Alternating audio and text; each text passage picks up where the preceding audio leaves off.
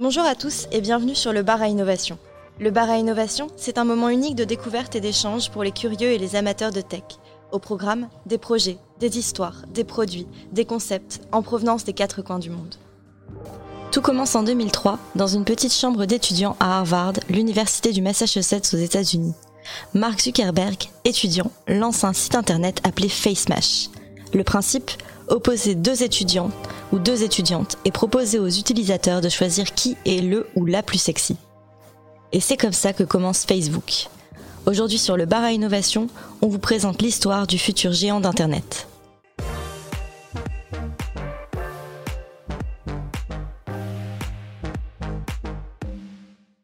En février 2004, Mark Zuckerberg lance avec l'aide de Dustin Moskovitz, Eduardo Savrin et Chris Hughes un trombinoscope appelé FaceMatch.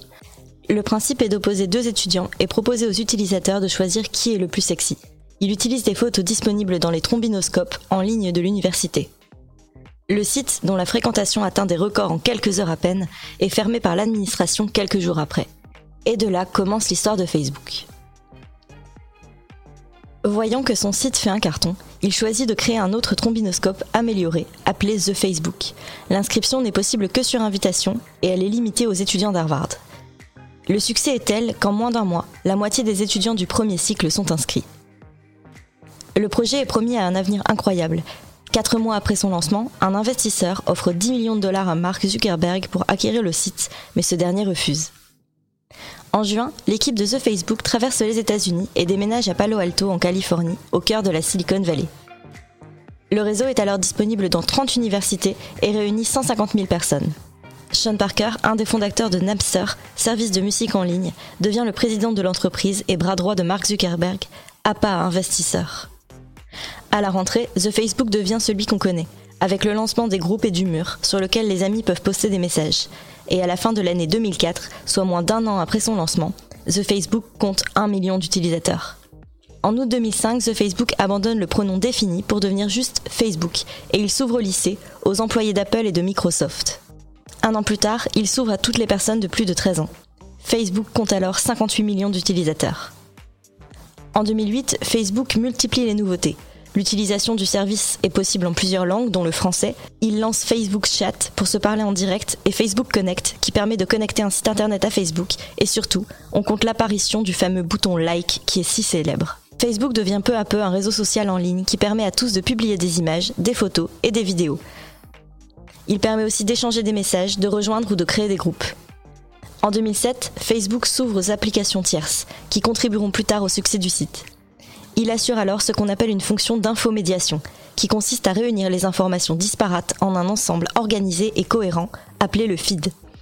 Mais ce qui révolutionne la manière de fonctionner de Facebook et tous les sites internet, c'est sans conteste la mise en service du premier data center conçu par et pour Facebook à Prineville en Oregon en 2010. Cela vaudra à Mark Zuckerberg d'être reconnu personnalité de l'année par le magazine Times. Facebook connecte à ce moment-là 500 millions de personnes et est une success story internationale, dont l'histoire est retracée par le film The Social Network. D'ailleurs, pour l'anecdote, Mark Zuckerberg dit ne pas s'y reconnaître du tout. En 2012, l'explosion de l'utilisation des smartphones permet à Facebook de connaître un succès encore plus grand. L'application compte plus de 955 millions d'adeptes. Même si parmi ces comptes se cachent 8,7% de fake profils l'entreprise lance la plus grosse introduction en bourse de l'histoire des valeurs technologiques, derrière Visa et devant General Motors, avec 421 millions d'actions au prix unitaire de 38 dollars, soit une valorisation totale de 104 milliards de dollars. Par la suite, Facebook continue son ascension et rachète Instagram, WhatsApp, Branche Media, qui est une société spécialisée dans la curation et le partage de contenu, et également Oculus VR, créateur du casque VR Oculus Rift. En 2014, en juin, Facebook souhaite développer encore son potentiel en concurrençant Snapchat. Il lance alors une application concurrente appelée Slingshot. Le fonctionnement est le même, sauf que pour recevoir un message, vous devez au préalable en envoyer un vous-même. Il concurrence aussi LinkedIn à travers Facebook Workplace. Le 24 août 2015 est une date très importante pour l'entreprise. Un milliard de personnes utilisent Facebook dans la même journée. Et en 2008, l'entreprise annonce que 2,27 milliards d'utilisateurs sont actifs chaque mois dans le monde, dont 1,49 milliard chaque jour. C'est une ascension fulgurante. Pourtant, la communauté Facebook semble diminuer aujourd'hui. Le réseau social est perçu comme ringard, peuplé de vieilles personnes, mais aussi comme un environnement surtout très toxique où règne le cyberharcèlement.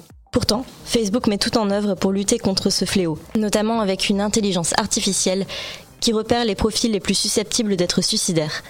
Pour cela, ils analysent des milliers de messages, mais aussi les commentaires laissés sur les murs. Le groupe américain se positionne réellement comme un acteur de la communication, notamment avec son application Messenger qui permet de chatter en direct. Dans l'objectif de prolonger l'expérience et de faciliter leur utilisation, Facebook présente depuis 2019 Facebook Portal, un outil vidéo pour améliorer la convivialité à distance.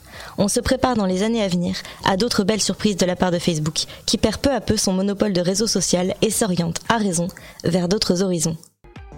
C'est tout pour aujourd'hui. Merci à tous d'avoir suivi ce podcast.